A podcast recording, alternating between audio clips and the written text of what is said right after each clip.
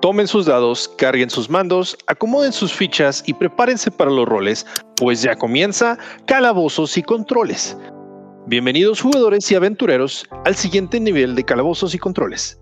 Hemos dejado ya el mes de octubre, ya se fueron las maldiciones, y para gusto de muchos y para desagrado de otros tantos, incluso yo quisiera pensar que muchos más, ya se viene la Navidad.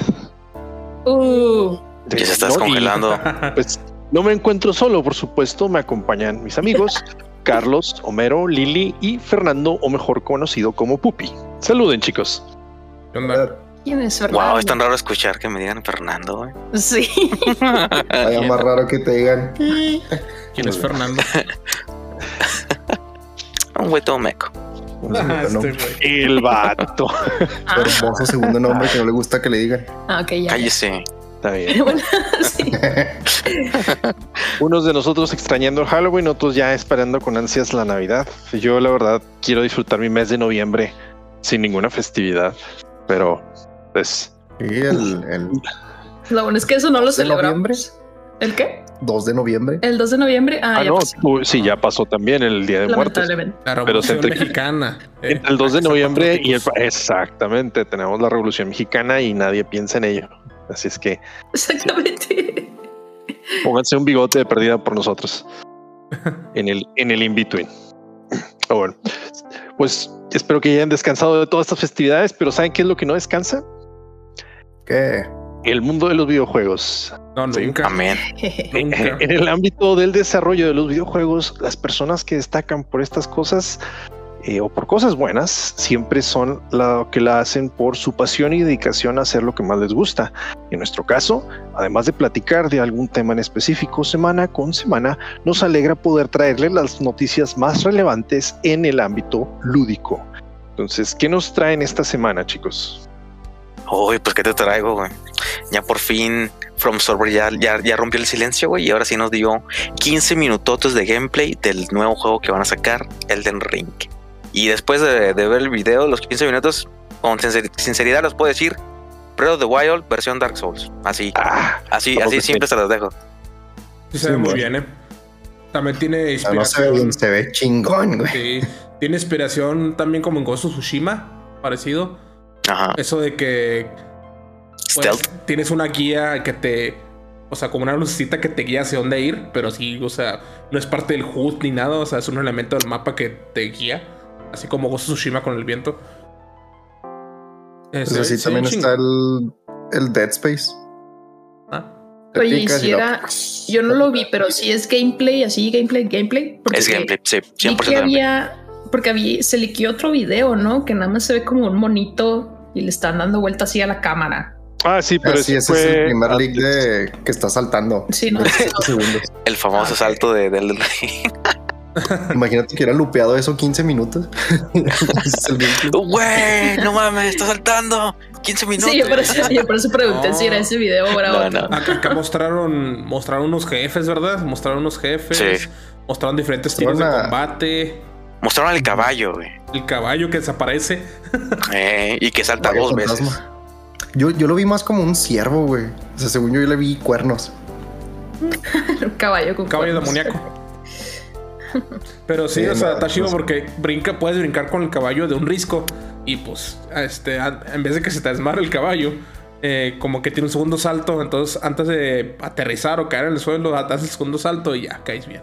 Está chido. O sea, a la Mario y Yoshi. Ándale, solo que sin mover las patitas. Saltas afuera de. Saltas afuera de Yoshi y Yoshi se muere. Y te salvas tú. Ah, no, no, o sea, el, el- el- el ¿No? caballo salta contigo, o sea, el caballo hace el salto. Ah, la ok, ok. Sí, doble salto. O sea, como Yoshi, Caballo doble el, el floater que hace Yoshi sí, donde flota Sí, un sí, poquito, sí, sí. haz de cuenta. Sí, sí, que mueve las patitas, ya entendí eso. Sí, se, se ve muy este, chido, la neta.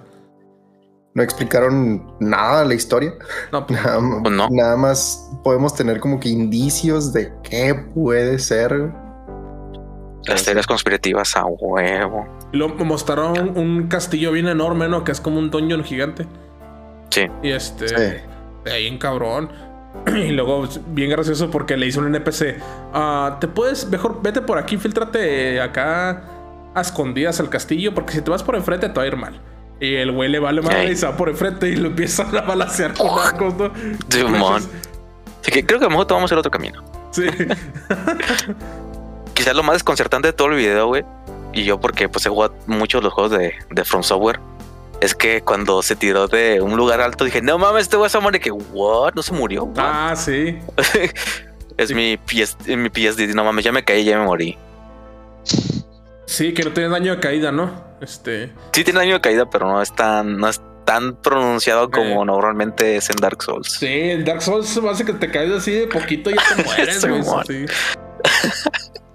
Lo que Un también explicaron ya. fue poquito las mecánicas. eh, vas a tener varios, eh, pues sí, las, las clases. Y aparte hay como, supongo que los van a tener todos, güey, que son como unos fantasmas, unos espíritus. Y dice que hay muchos, o sea, durante todo el juego te vas a encontrar así de esos. Y ya más bien cada uno está como definido por cierta, ciertas habilidades. Entonces ya ahí es como que, ah, el jugador va a encontrar con cuál se, eh, se lleva mejor, o sea, con cuál le, le funciona mejor y ya es con eso se queda. Y no- estuvo muy suave. Si no lo han visto, búsquenlo en, en, en YouTube. Está bastante entretenido. O sea, son 15 minutos de pura gloria. Sí. Breath of the Wild Souls like. Es chingoncísimo. Y Así es. hubo, hubo un leak y también los reviewers lo mencionaron de que ese sistema de invocaciones de los summons que puedes hacer que mencionaste, Carlos, dicen que se parece como Pokémon. O sea, que captura los summons y luego después los invocas. Qué loco. Entonces dije, ah, güey, bueno. Interesante. Va. De hecho, de esa no fue la única noticia que nos dio From Software la semana pasada, porque al parecer ya anunciaron un poquito de su siguiente proyecto. Eh, pues casi- parece que ni siquiera están descansando, porque empezaron a salir rumores de su próximo título que se llama, o al menos por ahora lo conocemos como Claymore. Claymore es una espada, un tipo de espada, entonces Un espadón.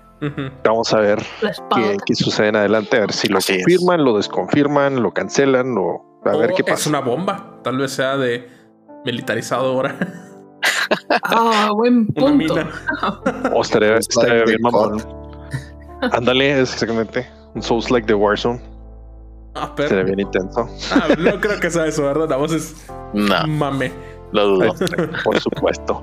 O bueno, cambiando un poquito el tema, eh, Nintendo dio unas cifras muy interesantes ahora esta semana también acerca de pues sus datos como empresa y pues entre otras cosas mencionó cuáles son los anima los ay, ya estoy adelantándome los juegos más vendidos desde que salió el Switch. Entonces el Mario Kart 8 Deluxe es el que toma la delantera con 38.74 millones de copias eh, vendidas. Y después de eso está pues Canelita y sus nuevos horizontes con Animal Crossing New Horizons con 34.85 Ah. cosa que me sorprendió eh A mí también. Eso, eso suena bien doble sentido, güey, como lo dices así. Odio su nombre en español. que Canelita Siempre me ¿no? confundo. Horizontes. horizontes, güey. Cada quien piensa lo que quiere. Sugestivo. En tercer lugar le sigue el Smash Ultimate con 25.71 millones de copias y en cuarto puesto se encuentra el Zelda Breath of the Wild con 24.13 Sí. Ok. interesante verdad El, el No me Animal creo que Crossing. Mario Kart sea el primero. Bueno, el Animal Crossing fue todo un boom por la pandemia. Salió justo, justo el- en la noche donde anunciaron la cuarentena total en Estados Unidos. Es que también eso influyó mucho sí Eh, cierto Justo en ese día. Y así como que. Oh. Hasta- ya, es más, yo fui víctima. Era la noche, anunciaron, anunciaron La cuarentena y así como que el mundo se acaba. Y luego yo, en el yo estaba en el Switch y luego, ah, mira, ho- ho- hoy en la noche sale el Animal Crossing. de, Lo voy a comprar. Fíjate. Interesante. Así. Y ese mismo, ese mismo día fue el mismo día cuando salió el Doom Eternal, ¿verdad? También. Claro. Sí, Porque es que salieron tantos memes, güey, de Canelita Sí, y el Doom Slayer, sí, güey. Sí. A todos Y más que lo hicieron canon ya en el último tráiler del Smash. Ah, huevo que sí. Cuando O sea, fue, esto fue un triunfo para la comunidad en general. Ah, O sea que de ahí nació el, el chip de, Sí. Sí. de Dunga Sí. y Canelita. Sí, porque iban Sí, a porque- mismo tiempo. Ajá. Salieron al mismo tiempo y pues ya la comunidad hizo el resto. Y pues bueno, hasta ahora hasta el Smash ah, fue que lo hicieron, lo hicieron Sí. canon, básicamente. Ah, Hasta, hasta en Twitter, el, el- el usuario de Twitter de Doom, como que ponen, ah, por fin. Cuando ya lo Ah, en sí. Sí, cierto, la cuenta de Bethesda puso lo mismo. Sí, sí, Sí. cierto. Sí, bueno. También junto con otros, otros datos nos mencionaron la eh, edad de los usuarios del Switch, donde pues nos dice que la mayor cantidad de jugadores se encuentra entre los 20 y 30 años y después ese, es- ese es el mayor rango de población y luego le sigue la gente entre 30 y 40 años. O sea, Para arriba. puro, ajá, puro chaburruco juega el Switch, básicamente. ¿Qué es, es el target? de su- millennial. es el target de su mercadotecnia. O sea, Oye, los, oye. los comerciales siempre son adolescentes, adultos, jóvenes jugando. O sea, no hay niños. Los únicos que los únicos comerciales de Switch donde hay niños jugando son los de Pokémon. ¿En Ay, serio? y ni así, Nunca lo he güey. notado, Que ¿eh? ni así, exacto. Ajá. Sí. Uh, Así es que mm. sí. Igual también se menciona que hay gente de, de los 60 años jugando Switch. O sea, está, está interesante la gráfica. Sí. Igual. De hecho, Es- me sentí viejo con la estar. gráfica. Eh, Les puedo compartir después, pero me Sí. sentí viejo con la gráfica porque dice que a partir de los 40 años es cuando la raza empieza a jugar Ring Fit Adventure y me sentí viejo. Dije, "Eh, yo lo juego. Y no tengo 40 años. Nosotros lo tenemos y no lo jugamos. Interesante. tienen 40. Ah, Exacto. Ah. No O- o sea que tengamos 40. No me llega a los 40 vas a tener la necesidad de jugar esa cosa. sí. Ya no me siento mal. Ah, pues con razón. Es psicológico. Sí. Mm. Bueno, eh, ah, yo tengo una noticia eh, de Super Riot Games, la compañía que tiene ahí sus cosas controversiales también. Eh, perdón, ha estado haciendo ahora, empezó su super gran evento masivo en todos sus juegos, que es este Arcane. Eh, este evento pues está pasando en todos sus juegos, lo que es League of Legends, es eh, Legends of Runeterra, que es el juego de cartas, Eh, Teamfight Tactics, que es el juego este curiosito de el estrategia. El autochess. Ujú. Autochess. Ujú. ujú. Ah, ándale, el auto chess. Eh, ¿Qué otro juego? The Wild Rift. Valorant. Mm, Wild Rift es el que está en el League of Legends en el celular, muy cierto. Y Valorant también, que no tiene que ver en realidad con League of Legends, pero es un juego de Riot Games. Y me parece que el evento de Arcane también está llegando para allá. Bueno, total que hicieron una página de internet ahorita, tú puedes entrar al sitio, que se llama Arcane X, el sitio, eh, en donde puedes hacer varias actividades y si las realizas te dan cosas en todos los juegos. Puedes este, obtener skins, eh, cartas y así. Eh, están haciendo este evento muy grande y pues es también así de grande porque también acaban de sacar la serie animada en Netflix. De Arcane, de ¿verdad? Arcane. Ujú. Sí, es. Ujú. De manera Como semanal. protagonistas- Como protagonistas aparece Jinx y me parece Bye. que Vi. Vi. Bye. Bye, por favor. Y no la he visto, la verdad, porque no he tenido absolutamente nada de tiempo. Eh, pero sí me voy a poner a verla, a ver si está chida. Oh, y buenas críticas, ¿eh? O sea, que está muy bien animada. Sí, yo también lo mismo. O sea- Al parecer salieron los primeros tres episodios y ya más adelante irán sacando, no sé si semanal, pero Semanal. sí hay más episodios. Sí. Semanal. Y gente que y sigo de, de la comunidad de anime de youtubers, o sea, sí dijeron como que se la. se- o sea, le metieron lana a los de Riot, ¿verdad? Junto con Netflix. Sí, pues para, para estar haciendo un evento así de grande, o sea, sí me parece que sí han metido un chorro de lana en eso.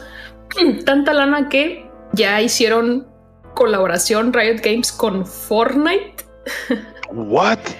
para que salga Jinx también en Fortnite. Sea, Oh, por Dios. de- son, son- por parte de este evento. son de la misma Necesito- compañía padre. No batallaron. Oh, güey, necesito un Ah, chip de de, Tencent. Jinx. De Tencent. Dices tú, Necesito un chip de Jinx con el Chapulín Colorado en este momento, güey. ¿Tú crees que no hay? No, no, pero espérate, güey. Jinx, Chapulín Colorado, Master Chief, eh, Kratos. Lara Kratos. Kratos, Naruto. Aloy. Oh, Dios mío. Naruto, güey. Sí. Usando, met- usando metralletas, güey. en y Ninja, güey. Ninja. Ah, y ahorita que está de moda, creo que también el pendejo este de Travis Scott. Oh, sí, es cierto, también está en el, Ese güey ¿Está también en está en Fortnite? Fortnite. en el Fortnite, Sí. sí, es cierto. Güey, estuvo hasta más con grande. tiempo. tuvo hasta concierto virtual. ¿Y su especial es aplastar a los jugadores con las masas? Ah, no seas gacho. Too soon, güey. Too soon. Too Too soon. soon. Too soon. Sí, la noticia es que desafortunadamente murieron ocho personas aplastadas en Sí. un concierto virtual. Y un chorro de heridos. Sí, Y- bueno. Bueno, Pero bueno, eso es- son Pasemos cosas a- tristes que no no, nos tienen que ver los tristes. Aún. Aún. Aún. Ah. Spoiler. Ok, eh, pues algo, algo que no, que veíamos venir realmente, o sea, y algo que no se le ve futuro. El maravilloso juego de Konami de fútbol sigue siendo un desastre Ah, ¿todavía existe esa cosa? Sí. y sigue estando igual de culero. No mejoran sus gráficas. no es lo que están- dice, no yo vi que los monos nada. estaban todos feos, pero es lo único que sé. sí, el eFootball se llama. Que es, que es el sustituto del PES. Del Pro Evolution Soccer. Sí. Sí. Mm. Básicamente retrasaron la versión 1.0. O sea, dijeron, no, no va a salir. Sí. Iba a salir supuestamente a finales de año y pues no. La atrasaron hasta primavera del 2022, que eso pues abarca desde el 21 de marzo del 2022 hasta ¿qué? 20, 20 de junio. Entonces Sí. es una es un lapso bastante grande. A ver qué pasa, ojalá y que mejore. Mientras tanto, esa es la mejor publicidad gratis que se pudo haber sacado EA para el FIFA, ¿eh? Como, como necesitara, ¿no? Pero. ¿Quién juega esta madre el eFootball, güey? Pues es gratis, ¿no? Yo no sabía si Es, es gratis, güey. ¿Y quién lo juega? Ah, Pues si esa es gratis, mejor juego eso que el FIFA. Los O niños sea, que tienen una computadora chafa, laptop, y dicen, ah, un juego gratis en Steam, preste. Pues sí, eventualmente igual después la gente abre los ojos y dice, no, ok, Ay, pero. tal vez valga la pena el gasto, entonces por eso compran FIFA. Igual, pues FIFA, pues ya es que te están teniendo los problemas de los de los copyright, bueno, del, de las licencias nombre, ¿no? mundial y el nombre y Sí. todo ese rollo. Entonces, eh, pues a ver, a ver qué sucede en el futuro. El futuro de los videojuegos, el- del fútbol en los videojuegos está, pues no incierto, pero sí está, sí se ve interesante a corto o mediano plazo. A ver qué sucede. Igual, pues aquí lo, lo seguiremos platicando. Está, está- Mira, yo con que saquen algo, un FIFA Street nuevo, güey. Me vale que no pero le pongan nombre de FIFA, pero que sea años, la güey. esencia del de, del de GameCube. Ajá. No mames. Tiene años. ¿Cuál? ¿El, el 2 El o el 2. 1? Yo juego el El 2. dos. Yo juego el 2. Oh, el, Ajá. el 2 es mi favorito. Sí. Y sí. Está gacho El 2 porque. es el único que debería existir. Está gacho porque el, el Pro Evolution Soccer eh, utilizaba el Fox Engine. No sé si esta lo utilice también. No, creo. oye, no creo. no, nomás. el Fox Engine lo utilizaron creo Asumo que que no. en el 2015, 2016, así. Poquito después de que salió Kojima, lo usaron nomás ahí y párale contar. Ya le enterraron ese engine. Ya se cuenta que no existe para ellos. Y con Survive, ¿no? Con Metal Gear Survive. Pero qué feo. Tanto que le invirtieron. Pero bueno. Hablando de Fox Engine, anunciaron esta semana que los juegos de Metal Gear Solid 2 y 3 están siendo temporalmente removidos de las tiendas digitales. En todas las tiendas en las que están. De PlayStation 3, Xbox 360, Xbox One, Play 4. eh, hasta en el 3DS, güey. No puedes comparar la versión de Metal Gear Solid 3 del 3DS. ¿What? ¿Todavía está la tienda de eso? Sí, Sí, no ha cerrado. increíblemente. Ya cerró muchos países, pero en México no ha cerrado. Mm. Creo que también el Metal Gear Solid 2 Substance de en GOG Galaxy. Sí, los Para ports. PC. Sí, y, y- y la razón que dieron es que están. Konami está trabajando en comprar las licencias del stock footage o de las escenas este, que tienen de. Pues de la vida real, ¿no? O sea, videos que tienen ahí en los juegos que. Algo que hacía Kojima, ¿no? Que metía videos así de repente de. Sí, de la guerra. Sobre todo el Metal. Gear 3, que hablan de la Guerra Fría y todo eso. Ujú. Muchos videos históricos ahí. Sí, muchos videos históricos en los que tienen que adquirir licencias o renovar licencias. Eh, a mí me da miedo porque si llegaban al punto en que ellos ya saben que se iban a vencer y no lo hicieron, me da miedo el que nunca van a volver. No, igual puede ocurrir lo que, lo que pasó con Alan Wake. Se les acabaron la licencia del- de la música y la lo quitaron de la tienda y luego un rato después lo regresaron. También así pasó creo que con el Lego Hobbit o con un juego de Lego. También los quitaron de la tienda, por problemas de copyright y o sea, también la gente ya no se alarmaba porque nada, pues ahorita después lo regresan, o sea, no, no ocurre ningún problema. No sé, o son juegos muy viejos. A menos que estén trabajando en una nueva colección o algo así para el Play 5. Una definitiva, o sea, que incluya desde el primer Metal Gear hasta el Phantom Pain. O el Survive, si se les antoja. Pero espero que sí vuelvan, porque sí son joyas. Definitivamente. Bueno, chicos, espero esas son todas las noticias que tenemos hasta ahora. Eh, claro que se van juntando más y pues por supuesto que les traeremos con mucho gusto la siguiente semana más más noticias de aquí en su podcast favorito. Pero por ahora es hora de sacar el tablero para hablar, para hablar a alguien que pues quizá no conozcan tanto como lo fue por ejemplo Satoru Iwata o como lo son Shigeru Miyamoto y Masahiro Sakurai. Pero lo voy a decir así. La dirección de la industria de los videojuegos, sobre todo la de los portátiles, no hubiera sido la misma sin la visión de un hombre llamado Gunpei Yokoi. ¿Han escuchado hablar de él? Hey, No, No. la primera vez escucho el nombre. Yo sí. ¿No? ¿Puedo ¿Tú sí? spoiler? Ah, pero ¿puedo spoilerlo? Homero es hipster. Homero es hipster y sabe todo. A ver, dale. Sí, bueno. El que se le acredita la creación del Game Boy. Así es. Sí. En efecto. Uh, Homero sabe todas las trivias, así que No, preguntas nomás. random. Nomás porque no Oh. estuve en, el, en el otro de personajes ilustres, ese, si no, ahí está. Maldito sea, Homero, te extrañamos mucho. Homero, Ho- Homero es, ¿cómo se llama? Homero es de los míos, sabe así. Inútiles datos ociosos Sí, que sirven para una conversación cuando La llegan neta. a hablar así. a la neta, sí. Ah, bueno. Nacido el 10 de septiembre de 1941 en plena Segunda Guerra Mundial, pues creció en el seno de una familia pues, que nunca tuvo que pasar austeridad gracias al trabajo de farmacéuta de su padre, pero pues tampoco tuvo una vida de lujos. Eh, si bien él estaba muy pequeño para cuando eh, pues, le tocó lo de la, Segunda Guerra, eh, no le tocó vivir la guerra en vivo. eh, tuvo, sí, pues tuvo que sufrir un poco las repercusiones de dicha guerra pero igual con eso pudieron salir adelante con todo el trabajo y todo lo que duraron.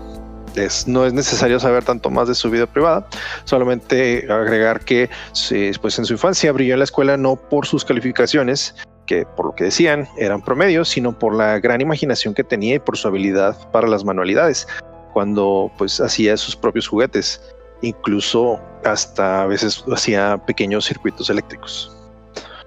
Evidentemente ayudó a Yokoi, le gustaba crear y es por eso que sus padres lo matriculan en la Universidad Doshisha, donde estudia ingeniería electrónica. Llegado el mes de mayo de 1965, entra a trabajar a Nintendo, que para ese entonces no tenía nada que ver con lo que es ahora pues esta gran empresa. Únicamente se dedicaba a fabricar lo que los hizo famosos desde un principio. ¿Y saben qué era? Sí, yo sí sé. No, yo no sé. Pero eh, obviamente sabes. si no ¿Qué recuerdo, dime? tenían algo que ver con los casinos, ¿no? Con cartas. Mm, por ahí vas, ok. A ver, Romero, ayúdale. Las cartas de Hanafuda. Así es, y de hecho con esos fueron, bueno, la, el set más famoso que tuvieron con Hanafuda fue en una colaboración que llegaron a hacer con Disney. Ah, eso no sabía, fíjate. Ok. Sí, así es, y de hecho fue, fue- fue una de las... Sí, Sora. desde entonces ya estaba predicho, ya estaba dicho, las- las estrellas. Ya estaba cantado ese Kingdom Hearts. Sí, pero no creas, sí me tocó llegar a escuchar de que pues, la, la alegría de que Sora estuviera en el Smash era, pues recordaba eso, o sea, de que la colaboración que tuvieron aquí en, en aquellos años de, de cartas de Disney de Hanafuda y que pues una vez más lo vuelven a hacer y pues todo el mundo estuvo contento y sigue contento. Porque la gente Vaya se que queja sí. de Sora, ¿no? En, en el línea o no. Si se queja, están muertos para mí. Muy bien. Oye, pero fíjate, Yoko ya trabajaba desde antes de que trabajaran en videojuegos. O sea, es. como que Nintendo ya estaba ahí juntando a la gente su talento, ¿no? Para cambiar su giro. Sí, pero ahí te va. Es, es una historia muy, muy curiosa y muy, muy graciosa. Porque en ese entonces, pues, el, el famoso presidente de Nintendo, Hiroshi Yamauchi, Sí. que ya hemos mencionado en personajes ilustres, estaba ya tratando de buscar una alternativa de negocio a la compañía claro. y lo había intentado de todo. comida instantánea, hoteles del amor por hora, una cadena de taxis, y Teto, un chorro de cosas y todo sin éxito alguno. Que yo nomás conocía de los hoteles. yo no, güey. Sí. sí, moteles. Sí. Eso está, está interesante. Sí, Los eso por. Pensar en, en una realidad alterna, güey, donde hay hoteles de amor, güey, con Nintendo inscrito así, no mames, güey. Pues son muy famosos en Japón y así, pero, Sí.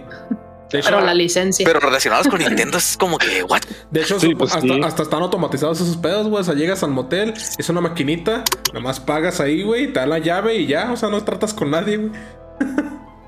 Sí, pues ya sabes cómo Está es. suave de privacidad. Sí. Eso, la privacidad.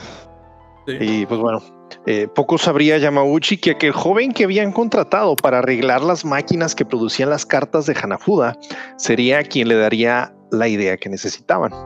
Y la historia está súper chingona, O ¿eh? sea, arreglaba las, la máquina, güey. O sea, era Sí, un bill ingeniero que le Era, chingaba era ahí. un técnico, era nada más Damn. un técnico, güey. Un técnico. Sí. Ah, me siento identificado, güey. La maquila, güey.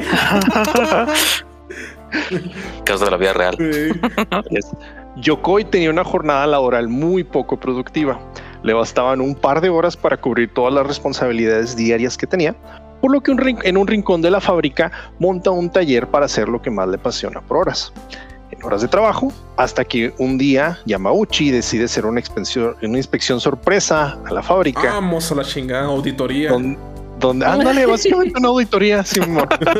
donde pues, le, le, pues, le atrapan infraganti trabajando en su más reciente creación. Ahí va otro nombre famoso, la Ultra Hand. Ah, sí. Sí, sé cuál es.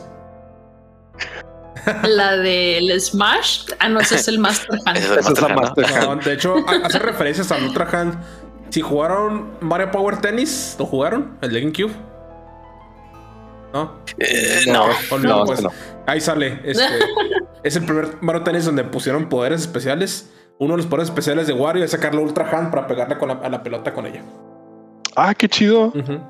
Bueno, la Ah. Ultra Hand, para los que no sepan, la Ultra Hand era básicamente un resorte hecho de así de, de palos cruzados y pues con eh, atornillados entre sí Ajá. para poder aprovechar y estirar.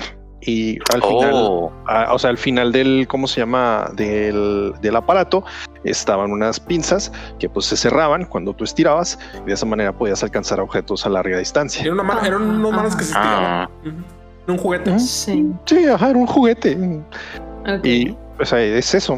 Y curiosamente, no nomás en el super, en el, cuando dijiste en el Power Tennis sale referenciada. También sale como referencia en un circuito del Mario Kart 8. Precisamente ahorita estamos hablando. En el de Game Boy Advance Mario Circuit Ajá. hay una curva.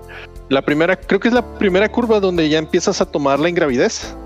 Ya ves que esa, esa curva se llega a levantar a través de un resorte. O hay una máquina que lo sostiene. Pues esa máquina es la forma, tiene forma de la Ultra Hand. Ah, no me he fijado. Tendré que poner atención la próxima. ahorita veo un video. Sí, es, es, es fácil de notar. Una vez que ya lo, ya lo buscas, ya es fácil de apreciar.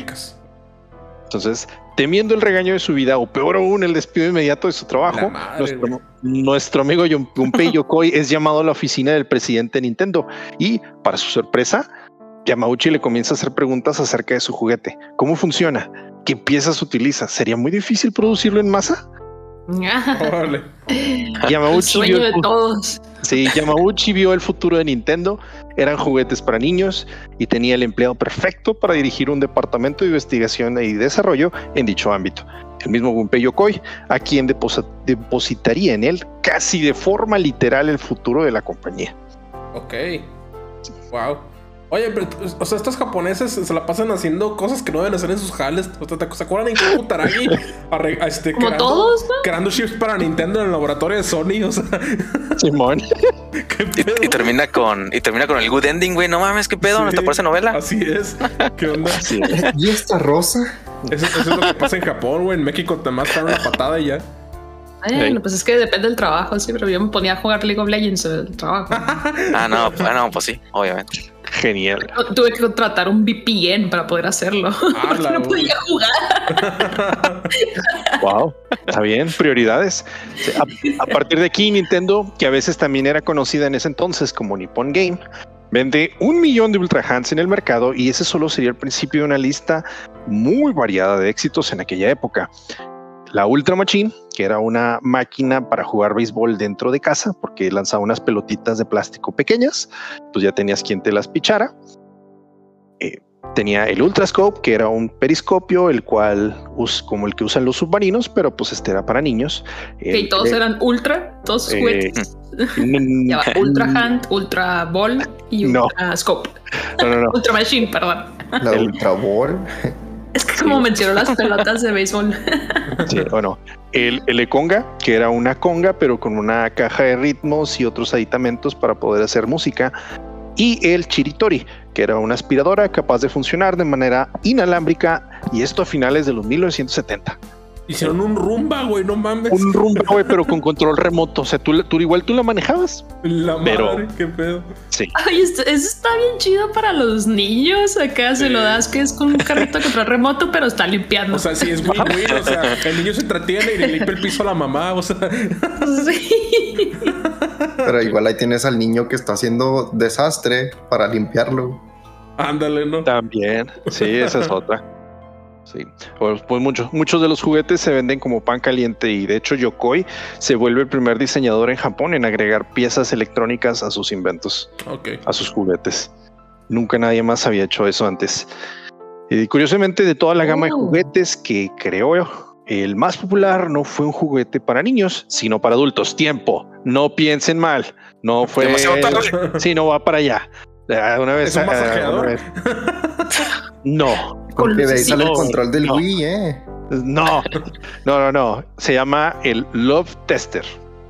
El Love Tester Ah, funcionaba. Ay, Ese era ese el que le pones, Ese que le agarras como, que agarras como una palanquita con una mano y otra persona agarra la otra con y se sube como una lucecita, ¿no? Algo así. De que tan compatibles son, ¿no? Sí, ese sí lo Ah, Ah, Ese lo no sabía. Sí. Eh, Las parejas tomando un extremo del juguete, cada uno por cada lado, y la pared- el aparato mediría la compatibilidad que tienen. Pues es un juego bastante, bastante simple, sí, que hasta podría sonar como un proyecto de preparatoria de universidad, Sí. pero considerando que debido al pudor oriental, al contacto físico, Ah, eh. Sí. es algo bastante íntimo, porque por ejemplo, si, si tomamos como un ejemplo Twister, o sea, el, el juego del tapete y de, Sí. de- del- ajá, de las filas de colores y todo eso, nunca fue un éxito en tierras japonesas debido a esto mismo. Sí, pues Entonces, allá el este- contacto no es tan eh, arraigado culturalmente, ¿no? Exacto. Entonces, este tuvo tanta fama que incluso hoy se siguen lanzando ediciones especiales de cuando en cuando. Órale. Se dice que la carrera de Yokoi no hubiera sido la misma si no hubiera conocido a un compañero suyo eh, de trabajo llamado Masayuki Uemura. Este también era muy habilidoso con manualidades del niño y aunque solo realizó estudios técnicos, embonan casi inmediatamente cuando se conocen. A principios de los 1970, Uemura trabaja en Sharp, que se, especializaba en aquel entonces en la creación de celdas fotoeléctricas. Fue enviado a Nintendo a mostrar los productos que tenían y la reunión que tuvo con Gunpei Yokoi fue tan fructífera que idearon toda una línea nueva de juguetes, los llamados juguetes Kosenju. Son juguetes de disparo que tuvieron demasiadas formas, pistolas, revólveres, rifles, escopetas, aplicados a cualquier escenario posible. O sea, básicamente era un sensor puesto en, o sea, era un, básicamente un Wii Zapper, pero un, pero un Zapper, un Nintendo Zapper, y un- con un sensor a un juguete cualquiera. Podía ser un animal que estuviera hecho así como que con este, diferentes partes que al, hacer contacto la luz del zapper con el, el contacto del, del animal, pues se, se caía como si lo estuvieras cazando. Ah, Habían demasiadas, había así demasiadas variantes, demasiados escenarios posibles. Fíjate, pues de ahí se basaron para el Dog Hunt, entonces. Ajá, exactamente. Incluso antes de que se planteara, antes de que se planteara la existencia del Famicom, ya existía el Dog Hunt con la ayuda de un proyector que podía iluminar las siluetas de patos en la pared. Órale.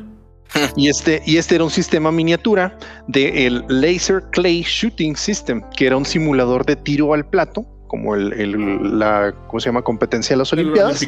Ajá. Sí. eh, que se usó en locales mantenidos por Nintendo y cuyo sistema había sido creado por eh, Gunpei Yokoi y Uemura. Un negocio que a pesar del éxito que tenía, tuvieron que ser cerrados a pesar de, por una causa de una crisis a mediados de los 70 en Japón, que también hemos platicado en, en otros episodios de esta crisis. Sí. Entonces yo, Yoko incluso para ese entonces ya había perdido el interés en las celdas fotoeléctricas y pronto iniciaría su próximo proyecto. Uno que revolucionaría el mercado y la industria del videojuego para siempre. O sea, aquí ya empieza a hacer los... Bueno, ya había empezado a hacer milestones, pero aquí este es el primero así a, a grande escala. Las Game Watch. Ah, No, Oh. no sabe qué era el Gaming Watch, fíjate. Ok. no, ni yo.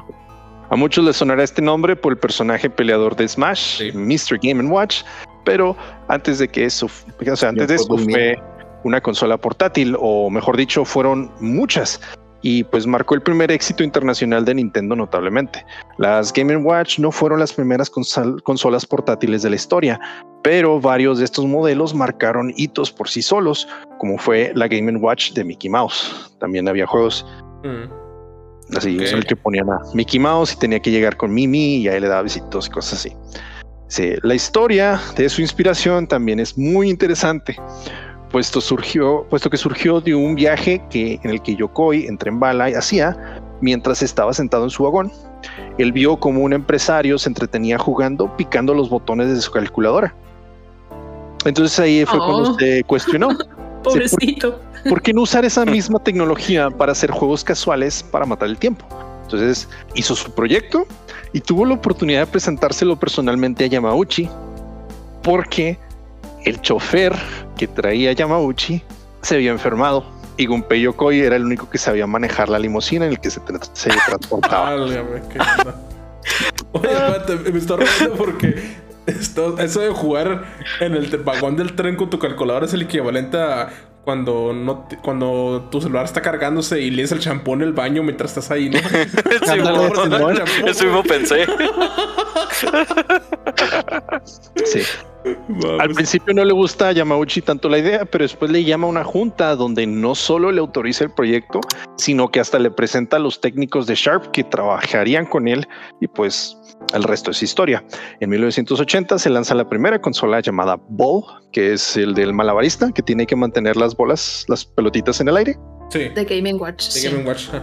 Así es. Y de ahí le siguen unos tres o cuatro títulos más. De hecho, si se fijan, bueno, no sé si se fijan, todos los ataques que hace Mr. Game Watch son sacados de estos De de las estas consolitas. Sí, Sí, los, los malabares del Game sí. Watch es el Sí. Pro.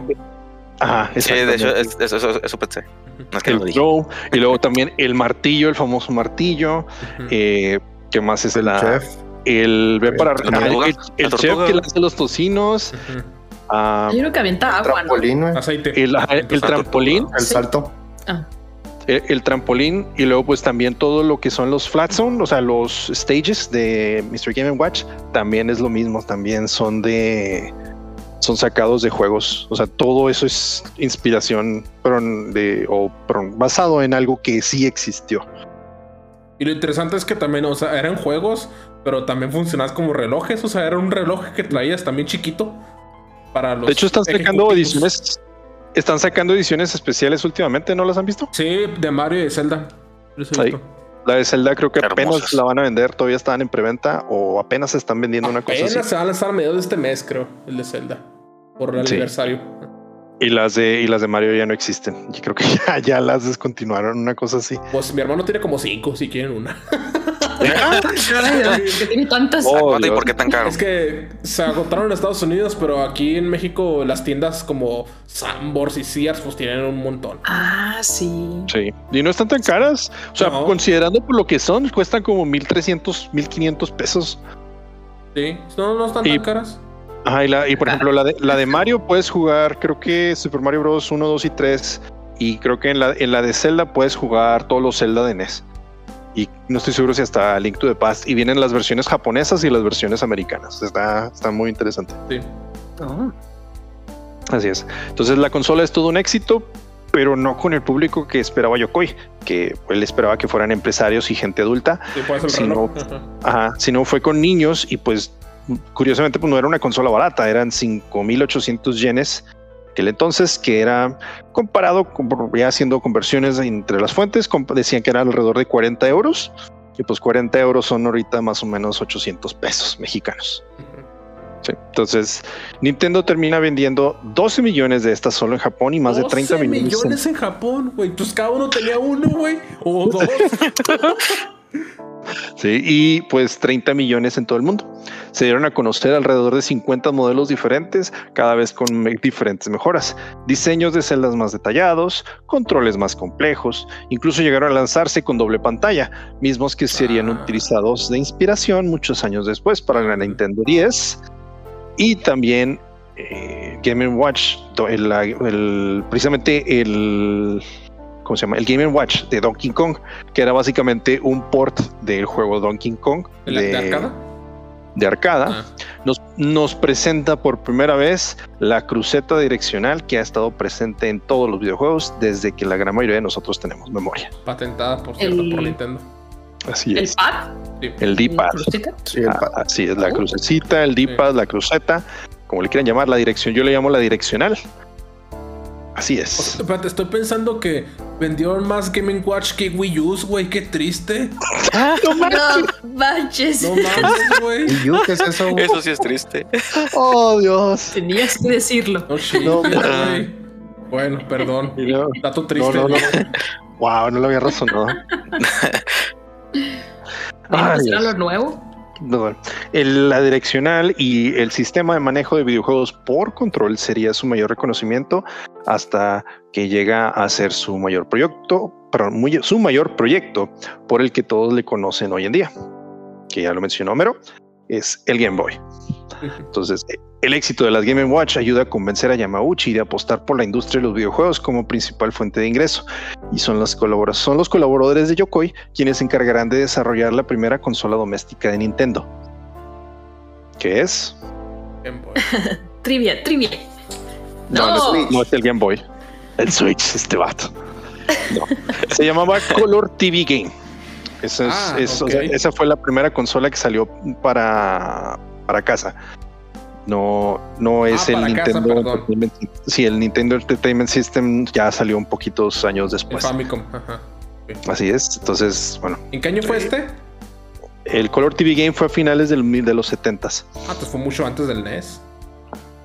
Que el NES salió en el 85 o algo así, ¿no? Sí, o si no, fue en los principios de los 80s, pero sí, esto fue antes del NES. Fue el, fue el primer intento de consola doméstica. Ok. Eh, también pues se realizaron las arcades como lo fue Donkey Kong, la primera gran obra de Shigeru Miyamoto que curiosamente recién había entrado a la empresa y es él mismo terminaría siendo acogido por Yokoi como su mentor. Eh, su, su colega, este Masayuki Uemura, sería el responsable del diseño de tanto el NES como el Super NES. Y sería el equipo de Yokoi quien se encargaría de la creación de títulos tan legendarios como lo fueron Doctor Mario y el ahorita tan sonado Metroid. Uh, ok. Sí, es hasta, hasta allá llegaron las influencias de este hombre. Y de hecho, este Gunpei Yokoi es con- reconocido como productor en Super Metroid, sale en los créditos y tiene varios, varios títulos a los cuales estuvo colaborando de cierta manera, pero sí es, es más reconocido por el enfoque que tuvo en todas las consolas. En hardware, ¿no? En diseño de hardware. Ajá, en hardware, exactamente. Entonces, mientras tanto, Gunpei Yokoi se estanca en poder desarrollar su gran obra, el Game Boy. Quería realizar algo que aprovechara la portabilidad de las Game Watch, pero con todas las características de la Nintendo Entertainment System, o sea, cartuchos intercambiables, música, mejores gráficos y pues, etcétera. Su diseño básico y sus gráficos monocromáticos con fondo verde ahora son un referente de los videojuegos, pero en aquel entonces Yokoi tuvo que luchar en contra de su propio equipo para convencerlos de usar su idea. Eh, porque a diferencia de ellos, pens- ellos pensaban en una consola con fondo iluminado, mejores gráficos y mayor potencia, Mm. que pues es básicamente lo que era lo que terminó haciendo o haciendo Sega Sí, con, el Game con Gear. Game Gear, sí. Y que, pues, utilizaba como conocemos. ocho pilas el güey. Ocho pilas doble A y te duraba dos Ah, horas de vida nada más. no mames. Ah, pero pantalla color y super, sonido súper chingón, o sea, Ah, sí. unas por otras. Sí. Entonces Yokoi es el responsable de la austeridad detrás de la portátil. Es Yokoi el responsable de que la pantalla sea verde y eso fue porque era la más barata de fabricar. Sus argumentos en contra sobre gráficos avanzados eran totalmente fundamentados. Una tecnología avanzada no aseguraba juegos de calidad. Fíjate desde cuándo estaban diciendo eso, ¿eh? Sí. Iban a aumentar su, iban a aumentar su peso, tamaño, precio y en especial su tiempo de vida. Yokoi estaba convencido que el público eh, final estaría a gusto con el tiempo de autonomía que tendría la consola o que si no estaría condenado. O sea, era una o la otra. Sí. Y pues la historia le dio la razón. La Game sí. Boy fue el mayor exponente de una filosofía que Yokoi llama pensamiento lateral con tecnología marchita. O sea, en vez de utilizar la tecnología de punta y siempre innovar, eh, utilizar tecnología no obsoleta, pero tal vez sí anticuada y buscar darle otros usos que nunca antes se habían planteado. Que al fin y al cabo, pues el Game Boy no utiliza un chip diferente al de una calculadora científica. Y esta filosofía marcaría por el resto de sus días todos los lanzamientos que tuvieron posteriormente, desde el Nintendo Entertainment System, pasando hasta por el Wii y el Switch, como Satoru Iwata alguna vez llegará a mencionar en varias entrevistas. Hijo, no, ignoremos el Virtual Boy, por favor. Eso no, no existe. De hecho, Game Boy es un éxito de ventas, más de 30 millones vendidas en todo el mundo. Gracias a esto, Tetris se vuelve el juego más vendido de la historia por un buen rato. Porque te- así como, por ejemplo, ahorita creo que el Wii Sports sigue siendo el más vendido de la historia y eso es porque el Wii Sports pues te venía incluido con- cuando comprabas el Wii. El más, el más vendido de la historia de todos, Sí, eh, incluyendo a otras consolas. incluyendo todo. Sí, No, man. Ah, así Sí, es. estaba muy chido. Pues sí, la verdad es que sí estaba entretenido. incluido. Eh, Y tenía caja el güey, pero De hecho, Era el- era un sobre. creo que era lo, porque era lo nuevo, o sea, lo que era lo innovador. y Sí, que pues, pegó. claro. es que no mames, no, vamos a, es- estuviera- arre, vamos a jugar Wow. tenis. Y se ponían a jugar tenis y luego lanzar el cordón del, de- con el que agarrabas el, sujetabas el, ¿cómo se El llama? Wii Strap. El, ajá, el Wii Strap te, te resalía defectuoso y terminabas lanzando el, el Wii a tu pantalla. Hay videos de esto. Sí. En el. Wii Sports ya estaba el, el boxeo o fue hasta que sacaron el Wii Sports el otro. Resort, ¿no? ¿Quién No, ya se está. No, ya está. No, ya estaba. Era box, boliche, béisbol y tenis. Y golf. Mm, El boliche Ay, era el golf. único que me gustaba. No me acuerdo del, del béisbol. Oh, a mí me Lo ponían que sí una fue ahora corriente. era un chingo de boxeo, güey. Me gustaba un Ah, lo, lo más populares ahí eran el, el boliche y el boxeo. Sí, y el tenis, el tenis también estaba muy Y el suave. tenis donde nomás le movías así el bicho me sale volando, moviendo la raqueta para todos lados. Sí, chido. hay, clips bien bonitos de eso. El Homero con los hacks. Así De es. hecho, ¿qué- ¿quieres, quiere mencionar un poquito más trivia acerca del Game Boy? El Game Boy es, no sé si es incluso la única, pero sí es la primera consola en estar en el espacio. Un astronauta se la llegó a llevar en una eh, expedición de, de estadounidense, por supuesto, el, el astronauta, y estuvo allá durante unos ciertos días y luego pues regresaron con ella y todo chido. También un soldado durante la guerra del Golfo Pérsico lo traía en su bolsillo cuando tuvieron un ataque y pues, los, los alcanzó una explosión y pues se Oh, deterioró ese que está así bastante. todo chamuscado, Sí, ¿verdad? y y, eso y- y está- que todavía. Ajá, y que todavía aprende. Está todo en un museo, lo tienen aprende. conectado, lo tienen conectado en el museo, sí es cierto. Exactamente ese mismo. Y pues tiene una que otra cosa más. Pues también llegaron a sacar el Game Boy Player, que era para Super Nintendo, para que pudieras jugar los juegos de, de Game Boy. Y tiene una que otra ahí trivia interesante, que quizá luego valdría la pena platicar un poquito más a fondo de ya de consolas uno por una. ¿eh? Pero mientras tanto, eh, pues también este sería el punto de partida de la tendencia de consolas portátiles de Nintendo que venderían conjunto más de 100 millones de unidades, todas juntas. O sea, esto familias, ¿no? marcó.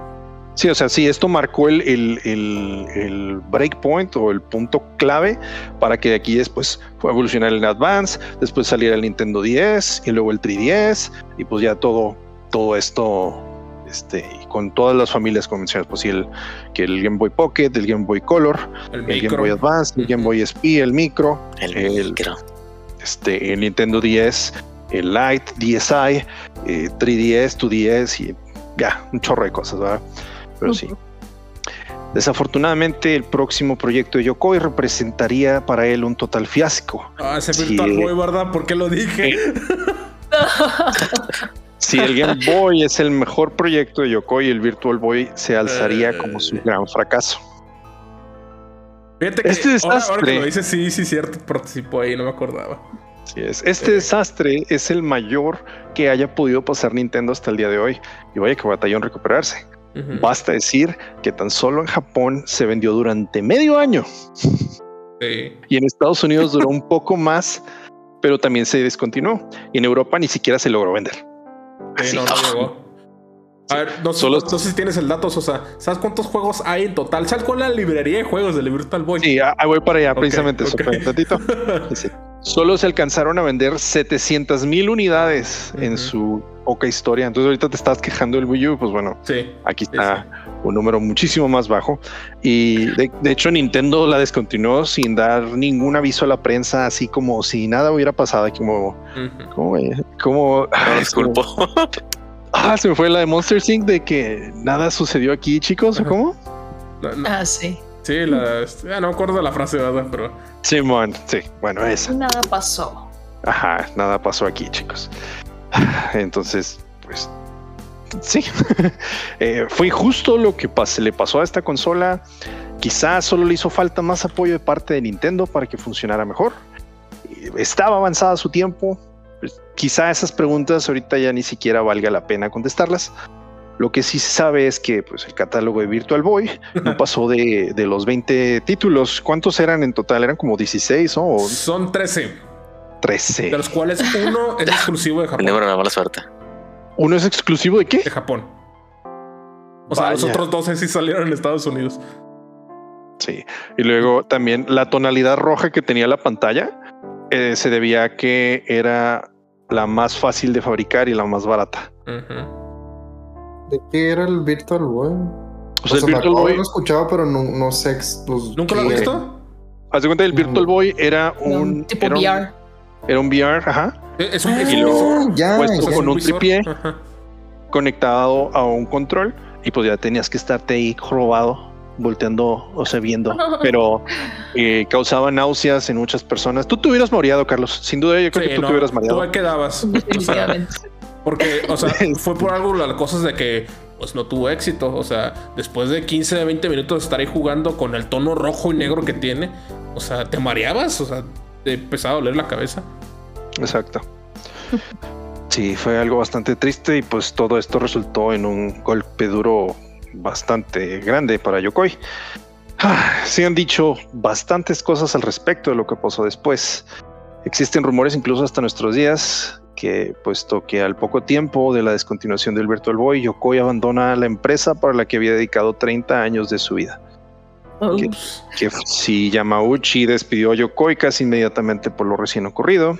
Eh, también se dice que si él mismo abandonó Nintendo para expiar su culpa y así evitar pasar más vergüenzas, tipo como un harakiri, ¿Para qué social? O- o laboral. sí, Andrés social, laboral, Mm. o que fue incluso la misma gran N quien empujó su salida haciendo divisiones entre el nuevo líder de desarrollo y su antiguo equipo. Es quizá que nunca sepamos lo que pasó en verdad, pero algunos colegas de él aseguran que igual él ya pensaba en dejar la empresa antes de todo que de todo este desastre. El último proyecto en el que él se involucró mientras que estuvo en Nintendo fue el Game Boy Pocket, consola que ya salió al mercado cuando él ya estaba fuera de Nintendo.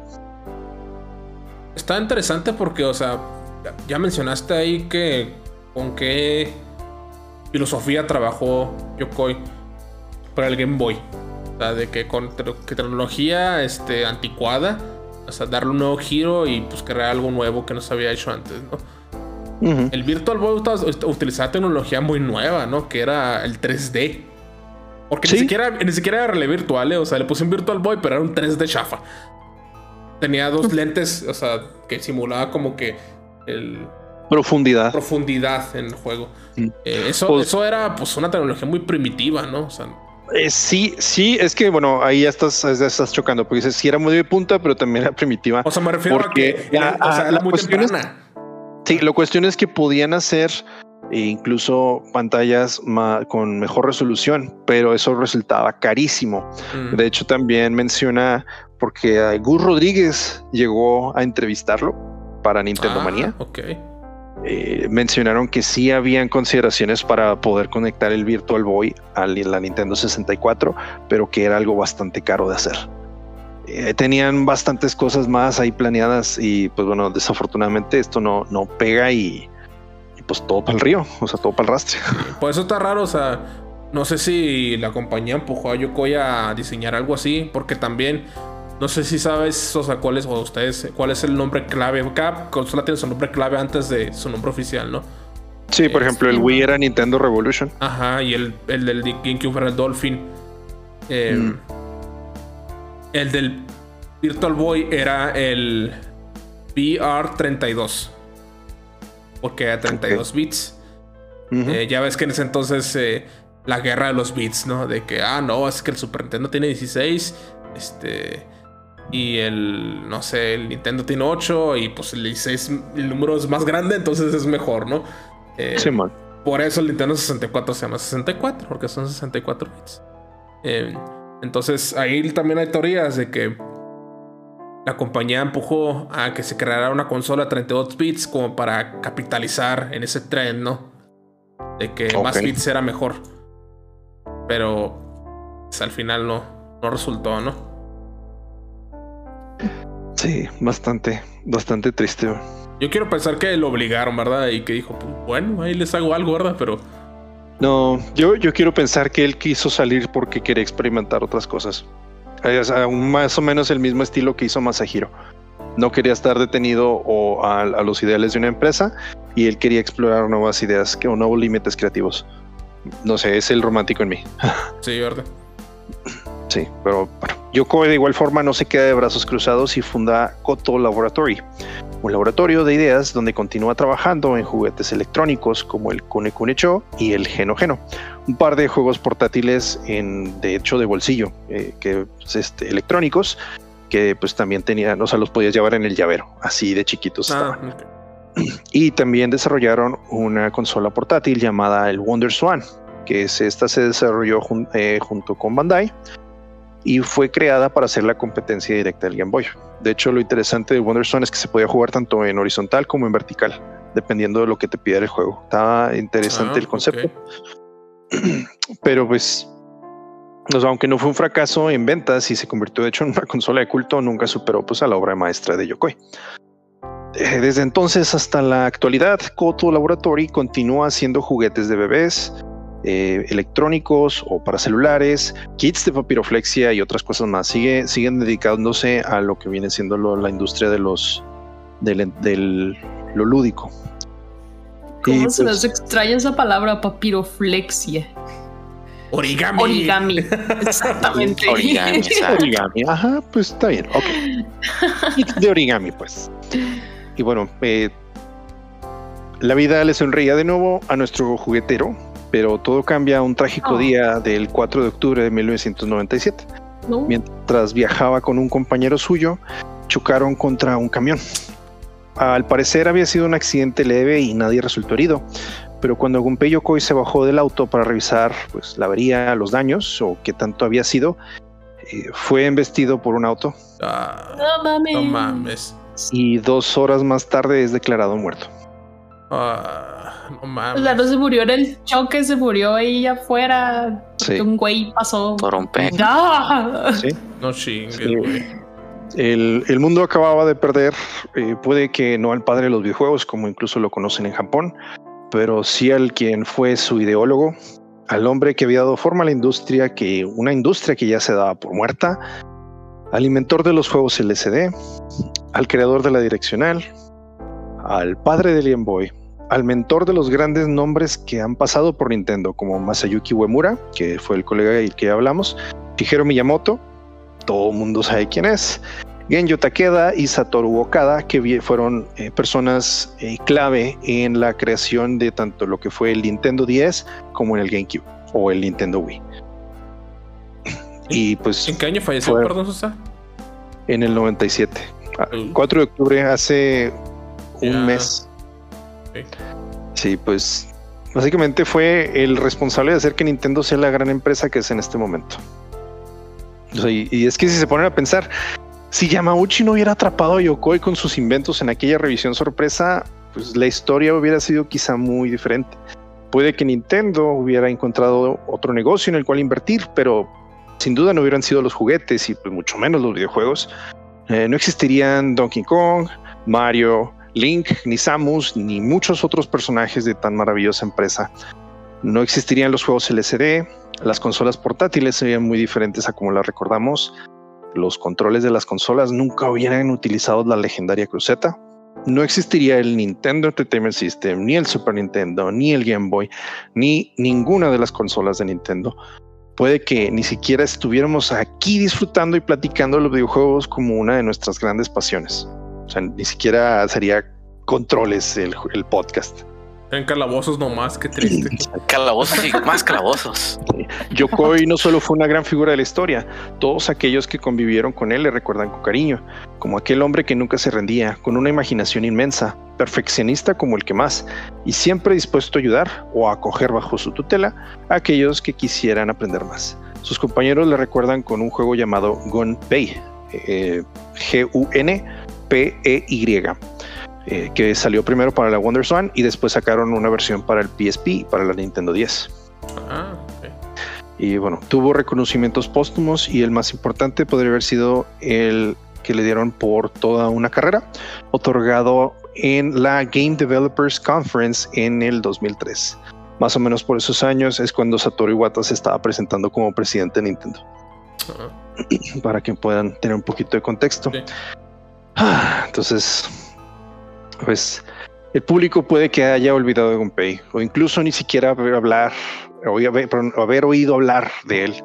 Eh, pues además de que él no era pues mediáticamente activo, o sea, por eso se me hace algo chingón que este Gus Rodríguez, que también luego vamos a hablar de él aquí, de que Gus Rodríguez eh, pudo haberlo entrevistado, creo que fue en una E3, y o sea, y fue, fue incluso una entrevista en la cual él tenía que hablar en inglés con una persona que hablaba en inglés y japonés, y luego ya esa persona le traducía a, al- a Gunpei Yokoi, así de no, él no le gustaba salir a foco, no le gusta, hay muy poquitas fotografías de él, y, y pues es- yo creo que no se habla tanto como yo pienso que se debería de hablar de él. y pues desafortunadamente fallece en una época donde el tema de los videojuegos no eran algo completamente bien visto. Pero la historia nunca se olvidará de su legado. Y es por eso que pues, todos los que nos están escuchando eh, recuerdan a Yokoi. Aunque sea un poco. Cada vez que tomen el control de su consola favorita, pues quizás sin él no hubiera sido posible. Descanse en paz, Gunpei Yokoi. ¿Por qué eres así? Sí, ya. Pues murió bien joven, güey. ¿Cuántos años tenía? ¿Unos 40? Del 41 al 97, 56. 41, 97. 56 años. Ahorita tendría como 80 y tantos. Ahorita tendría 80. Lo hubiera cumplido en septiembre. Ujú.